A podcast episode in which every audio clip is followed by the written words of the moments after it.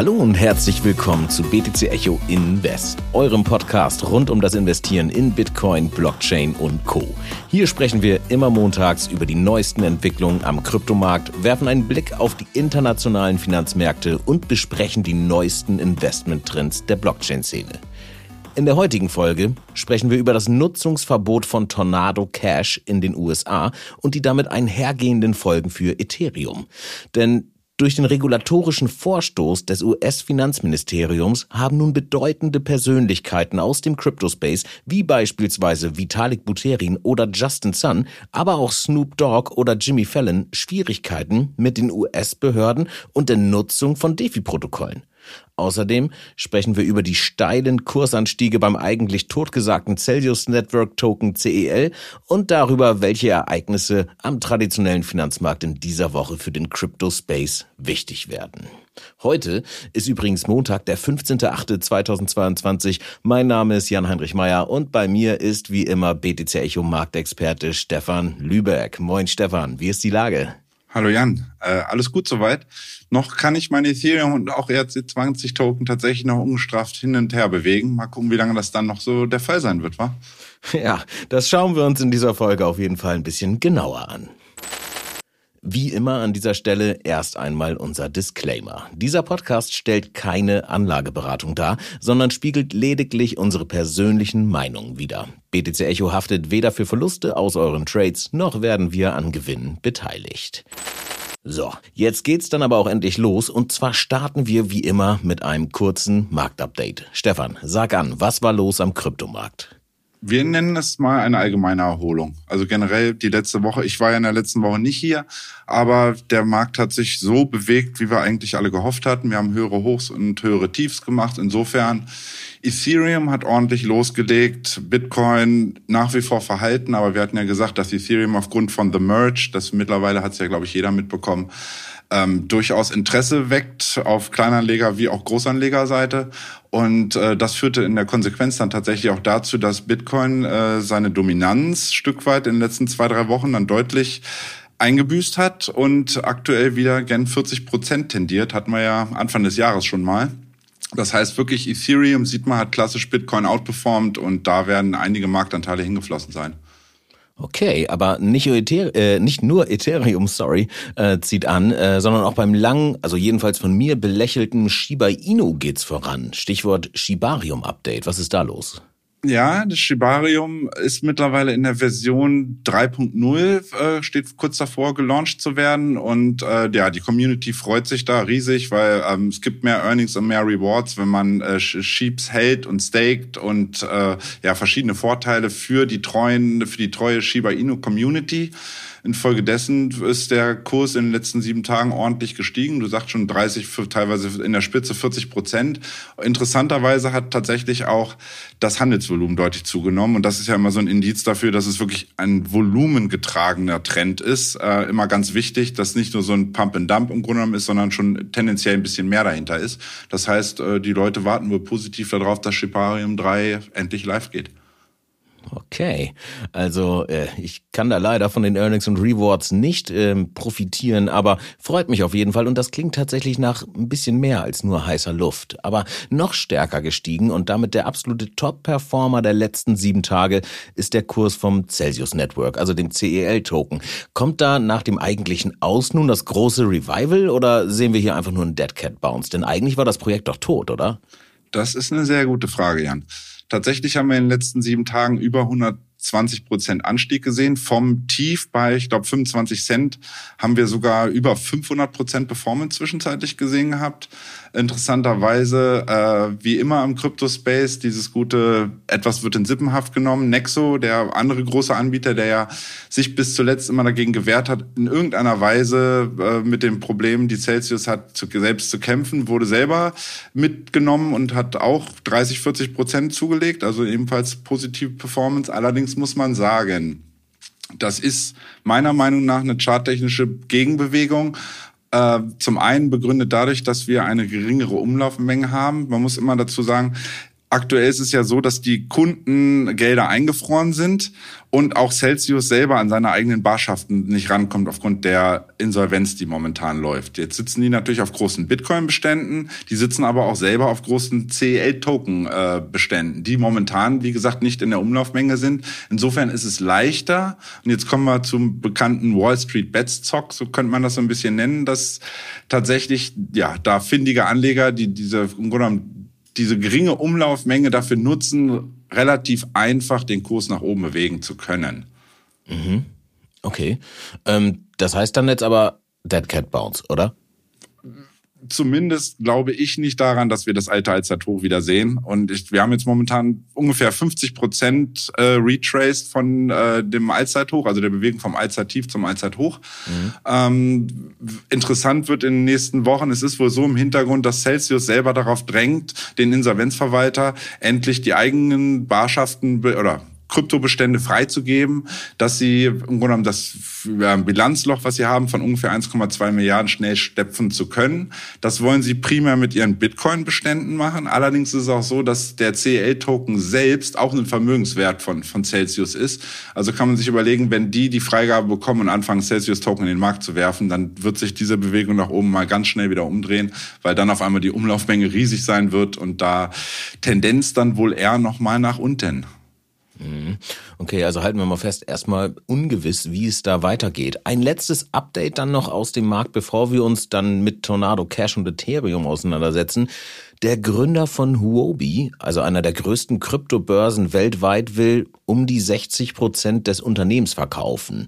Das ist ja jetzt, ich sag mal, keine, keine Pommesbude, ist schon wirklich groß und das Ticket ist da auch groß. Hat jemand da schon Interesse bekundet? Ja, tatsächlich ist es so, dass wir wie immer, wer ist als erster Stelle da? Natürlich Justin Sun als allererstes, der wollte ja auch damals Twitter kaufen und der will ne, überall, der will mit den Großen wie mit den Kleinen immer überall mitspielen.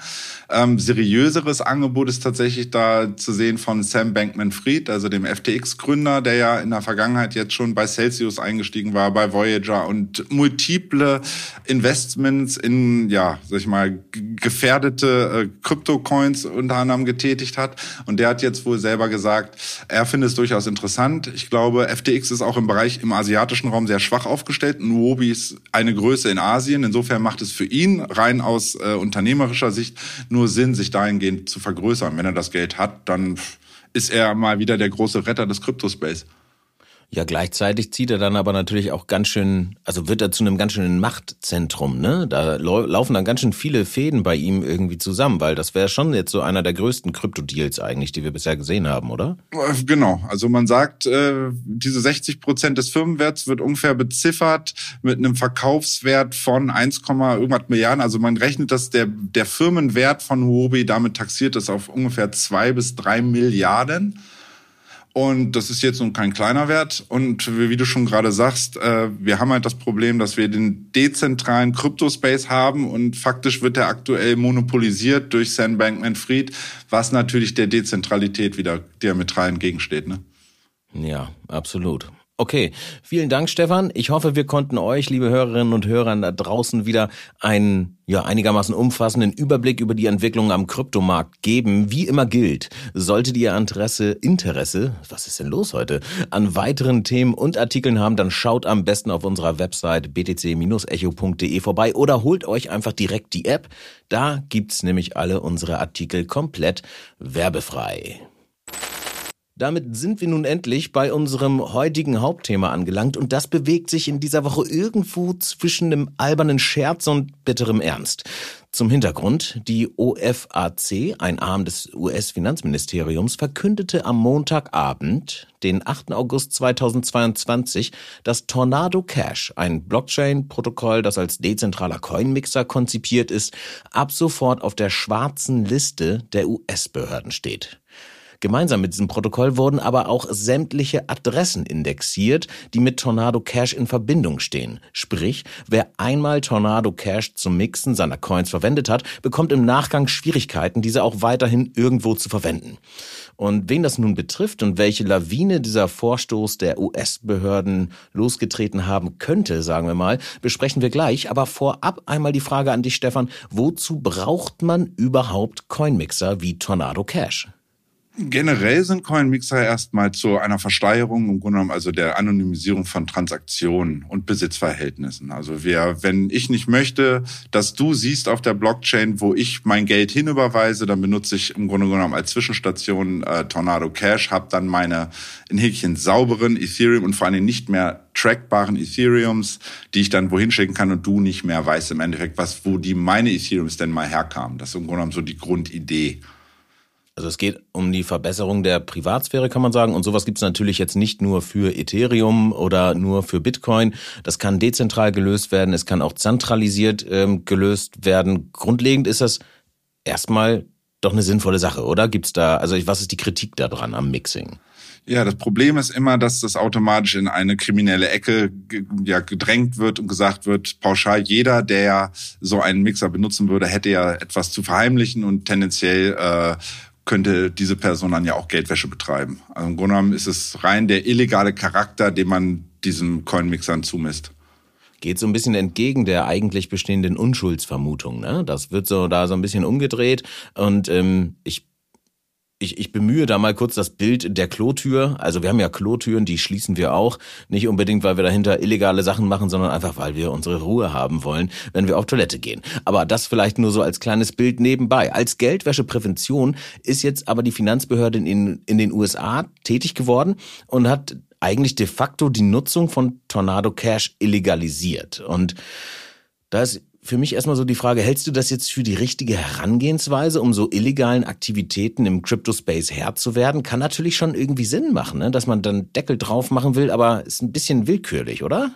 Ja, für mich ist das eine eindeutige Pauschalisierung. Also es wird im Grunde genommen jeder unter Generalverdacht gestellt, äh, sei es mal, ob er nur ja, ein, sozusagen sein eigenes Geld eventuell ja, in Häkchen waschen wollte, also im Grunde genommen sein, den, die Hintergründe des, äh, der Coins irgendwie ein bisschen verschleiern will. Ähm, denn schaut man in die Statistik, und wir haben da jetzt in den letzten Wochen mehrere Studien zu gehabt von Elliptic und von Chainalysis, ähm, die sagen, ungefähr wurden seit Gründung von Tornado Cash ungefähr 7,6 Milliarden durch Tornado Cash gewaschen. Ich nenne es jetzt einfach mal den wertfreien Begriff gewaschen und nicht illegal, also sozusagen negativ behaftet. Ja, sagen wir mal gemixt einfach oder, oder haben das gemixt. Protokoll durchlaufen. So, ne? Genau.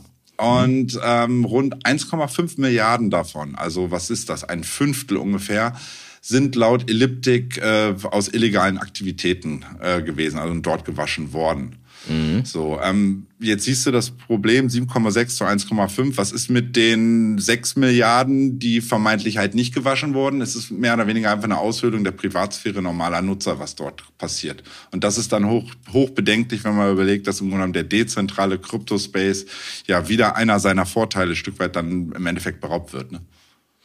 Ja, ist natürlich die Frage, was mit diesen äh, ihr restlichen Milliarden ist, ne? Ob die das jetzt nur nicht zuordnen konnten, dass das illegale Aktivitäten sind, die dahinter stecken. Aber das, also sehe ich auch mal als super, super fragwürdig an, weil ich glaube, sich dort im digitalen Bereich äh, ja, zu bewegen, um illegale Aktivitäten äh, stattfinden zu lassen im, im Geldfluss, das ist ja, mit Sicherheit möglich, da nicht ertappt zu werden. Aber ich denke mal, so ein guter alter Banknotenkoffer auf der Autobahnraststätte, der äh, macht da schon eigentlich wahrscheinlich einen besseren Job, wenn man dann später mit dem Geld irgendwo hin will, wobei der natürlich auch in der Menge ein bisschen begrenzt ist. Aber gut, also am Wochenende, ähm, und deswegen kamen wir überhaupt drauf, dieses Thema in die heutige Folge aufzunehmen, am Wochenende ist nun was recht Spannendes passiert. Denn da scheint jetzt jemand sich so ein bisschen Spaß aus der ganzen Sache gemacht zu haben. Beginnt am Freitagabend, also mehr oder weniger gleichzeitig mit der regulatorischen Thematik, ähm, hat nämlich jemand oder vielleicht auch mehrere angefangen durch ähm, ja, Tornado Cash äh, Ethereum in 0,1 ETH-Einheiten an Wallet-Adressen zu schicken. Und zwar an Wallet-Adressen von bekannten Personen da draußen, unter anderem an Vitalik Buterin, Justin Sun, Snoop Dogg, äh, Jimmy Fallon und viele andere. Und durch diese Aktion wurden die betroffenen Adressen nun im Grunde irgendwie illegalisiert, also stehen auf dieser schon angesprochenen schwarzen Liste. Was bedeutet das jetzt konkret für Vitalik und Co., Stefan? Ja, also streng genommen haben durch diese Dust-Überweisung, nennt man die auch, nun sämtliche Accounts, die damit in Verbindung stehen äh, und eine Überweisung erhalten haben, gegen Sanktionen der USA verstoßen. Es hört sich jetzt wild an, aber faktisch ist es eigentlich so. Mhm. Und dann kann man sich mal überlegen, und im Grunde genommen, das ist auch so ein bisschen, glaube ich, die, die Idee des Initiators dieser, dieser Dust-Überweisung gewesen, dass nun selbst ganz wichtige Personen im Kryptospace sich nicht mehr sicher sein können vor Ersperrung ihrer Wallet-Adressen. Interessant ist dahingehend, dass unter anderem auch der CEO von Coinbase, Brian Armstrong, äh, so eine Dust-Überweisung bekommen hat und sein Account mhm. dann erstmal gesperrt wurde und sogar, lass hören, ein deutscher Schuh- oder Freizeitausrüstungshersteller namens Puma. Sprich, Puma hat da wohl auch eine puma.eth ENS-Adresse auf Ethereum und da haben die ebenfalls 0,1 Ethereum Ethereum bekommen und jetzt ist einfach mal Puma gesperrt. Da kommt Puma in den Crypto-Space und will wahrscheinlich irgendwelchen NFT-Spaß machen oder so und sich mit so einem neuen Ding auseinandersetzen und dann zack, erstmal direkt ein Ban irgendwie vor die Stirn. Ist auch nicht die feine Art, oder? Ja, in jedem Falle müssen die jetzt mal definitiv klarstellen und nachweisen, dass es nichts mit Geldwäsche zu tun hat. Ja, und da ist so die, die spannende Frage, was, also ich glaube, das ist, das ist das eine, aber also ich, was passiert denn, wenn die das nicht können? Äh, ja, das Problem ist eigentlich sogar noch viel weitreichender. Also man kann klar dieses Nachweisen von, wo kamen meine Ethereums eigentlich her? Ich glaube, das ist bei einem Vitalik Buterin oder Justin Sun im Endeffekt können die das dann sich wieder freischalten lassen. Bei uns mhm. kleinen Mann ist das natürlich wesentlich komplizierter, wenn man jetzt schon weiß, wie das Finanzamt immer nachfragt, wo man eigentlich seine Gelder her hat und das im Grunde genommen mhm. die Transaktionen nachweisen soll, wo man denn Gewinne und Verluste bei möglichen Trades oder Investitionen getan hat.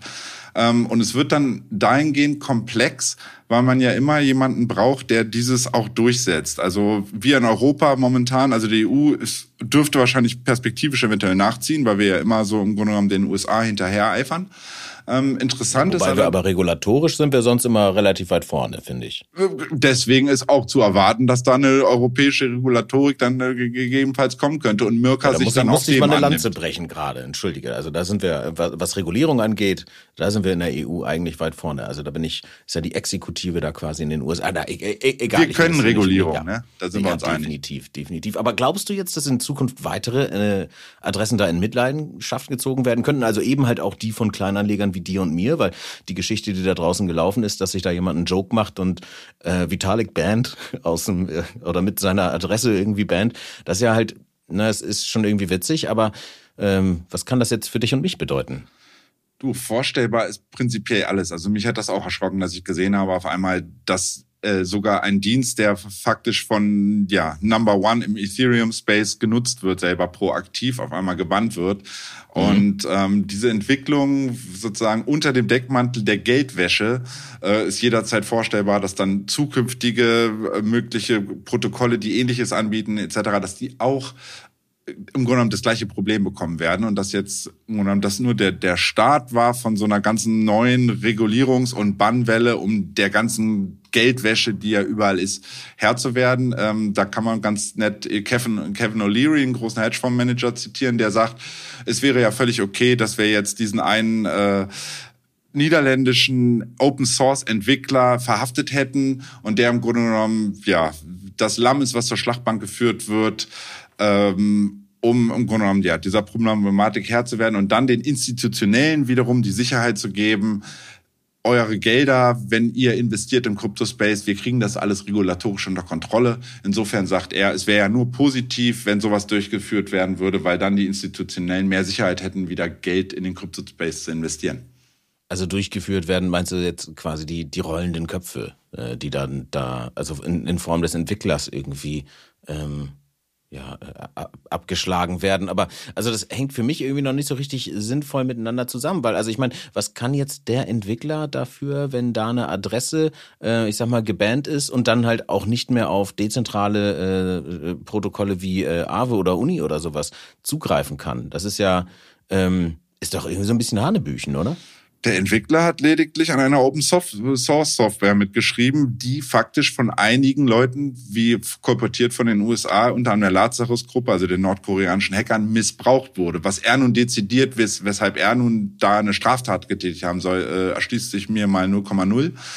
Äh, faktisch ist aber einfach die Auswirkungen, die wir im Grunde genommen also die Aus- und die Konsequenzen von diesem Verbot, von dem Tornado Cacher Verbot, die können halt über, über Zeit noch viel weitreichender werden, weil schlicht und einfach das ja umgesetzt werden muss. Und wer setzt es im Endeffekt um? Das sind dezentrale Börsen wie Aave, Uni, äh, also Uniswap und, und DYDX zum Beispiel. Ähm, sind quasi große Seiten, die viele Leute benutzen, die im Endeffekt jetzt sagen, damit wir nicht selber im nächsten, äh, nächsten Schritt wiederum Stress mit den US-Behörden bekommen, von wegen, wir würden das nicht mhm. unterstützen und wir würden nicht mithelfen, sprich, wir kriegen dann selber eine Klage an den Hals, fangen jetzt vermeintlich sehr dezentrale Anbieter, denen ja eigentlich dieses, diese Dezentralität auch so wichtig war, äh, ganz kleinlaut zu werden und ganz schnell im Grunde genommen die, die, die Vorgabe der US-Behörden umzusetzen und ganz schnell anzufangen, sämtliche mögliche damit in Verbindung stehende Ethereum Wallet Adressen zu bannen.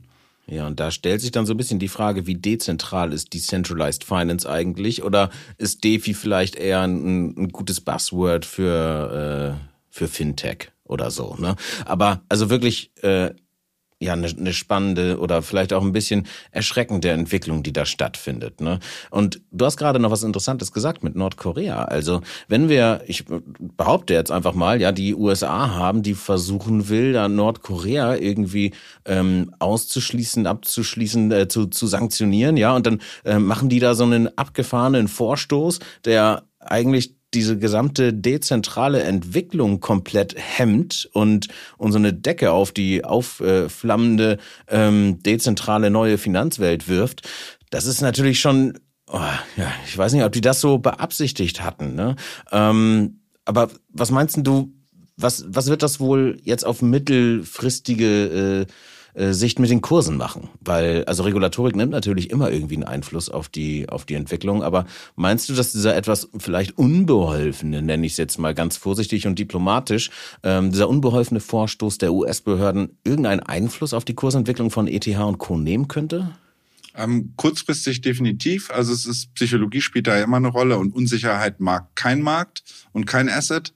Ähm, meiner Meinung nach wird insbesondere der DeFi-Sektor darunter leiden, weil ETH da nun mal eine zentrale Rolle spielt. Man sieht, wie viel, also ich weiß nicht, 80 Prozent aller DeFi-Volumens, Handelsvolumens hat in irgendeiner Weise mit Ethereum zu tun.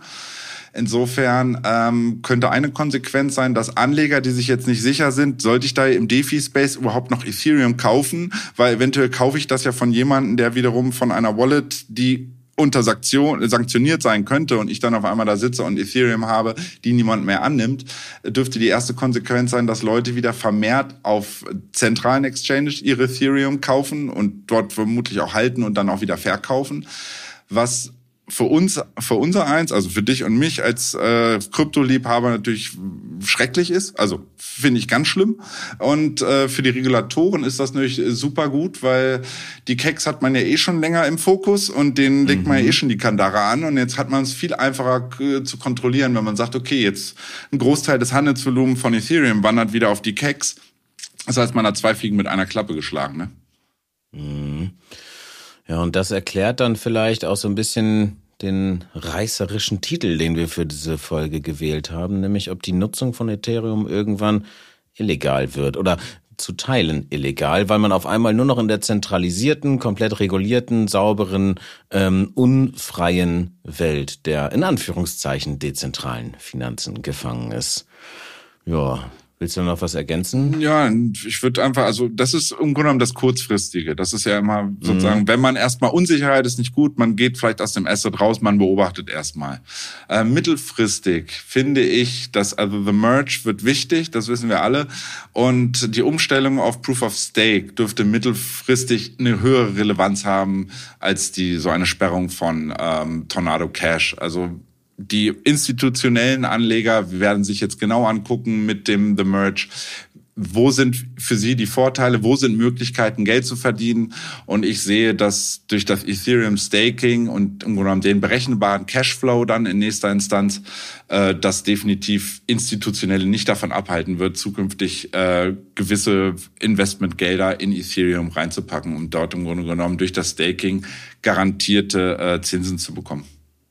Okay, also auf jeden Fall erstmal durchatmen, vielleicht nicht unbedingt aus der ähm, ideologiegetriebenen Sicht, die hinter äh, den Projekten steht im Blockchain-Space, aber auf jeden Fall aus Kurssicht. Okay, vielen Dank dir, Stefan, für diese erhellende Einordnung. Ich bin sehr gespannt, wie lange uns das Thema dann noch beschäftigen wird oder ob das jetzt ähm, ja, eigentlich irgendwie schnell vorbeigeht. Es könnte, glaube ich, schon auch so ein flächendeckendes Problem werden, je nachdem, wie viele in Anführungszeichen, jetzt habe ich dir dein Häkchen geklaut, ähm, Airdrops es da noch irgendwie weitergeben wird. Also wie viele ETH-Adressen eventuell aus Versehen oder unwissentlich mit Bezug auf die Eigner dieser Adressen dort dann indexiert werden. Gut, aber ich glaube, damit sind wir jetzt mehr oder weniger schon fast am Ende der heutigen Folge angelangt, allerdings noch nicht ganz. Denn bevor wir hier die Mikrofone abstöpseln und vielleicht für ein bisschen Abkühlung sorgen, ist es also bei mir hier auf jeden Fall wahnsinnig heiß. Ich glaube, Stefan, bei dir auch.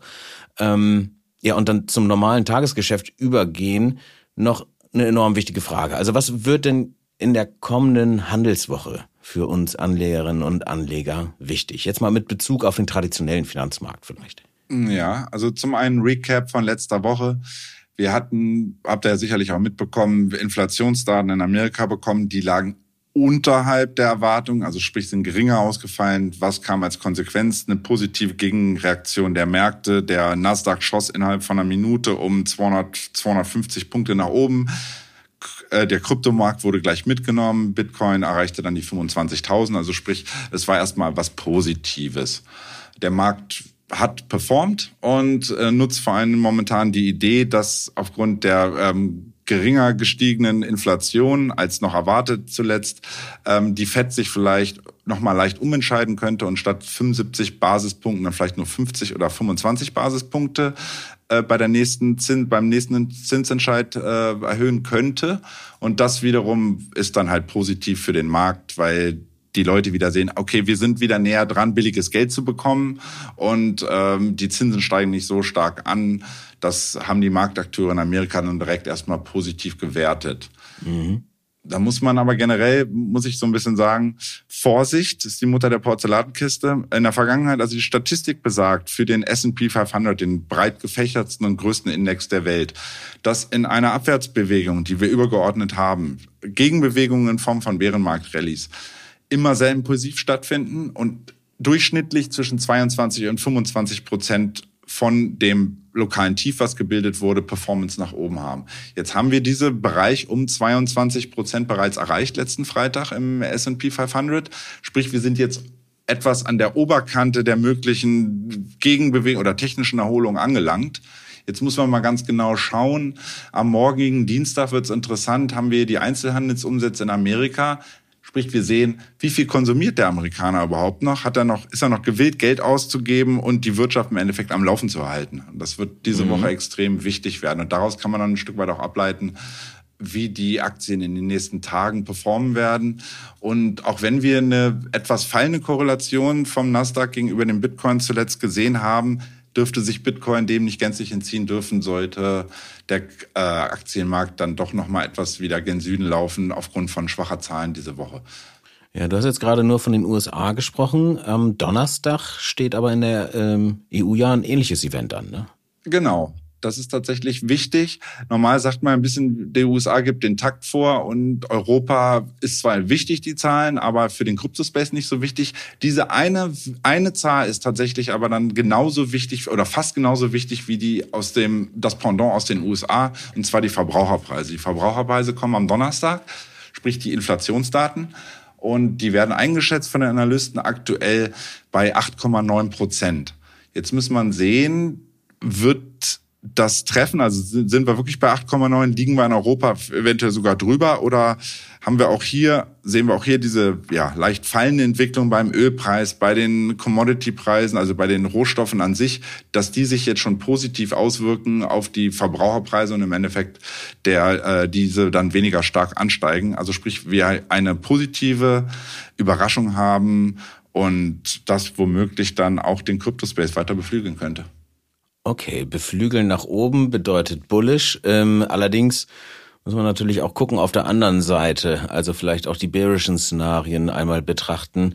Kannst du uns einmal Kursziele nennen, also rein Charttechnik äh, bei BTC und ETH für oben und unten jetzt für die kommenden sieben Tage? Äh, Bitcoin unverändert wie die letzten Wochen gesagt, immer wieder 28.000 als Max-Ziel. Relevant noch auf dem Weg sind ungefähr die 26.170.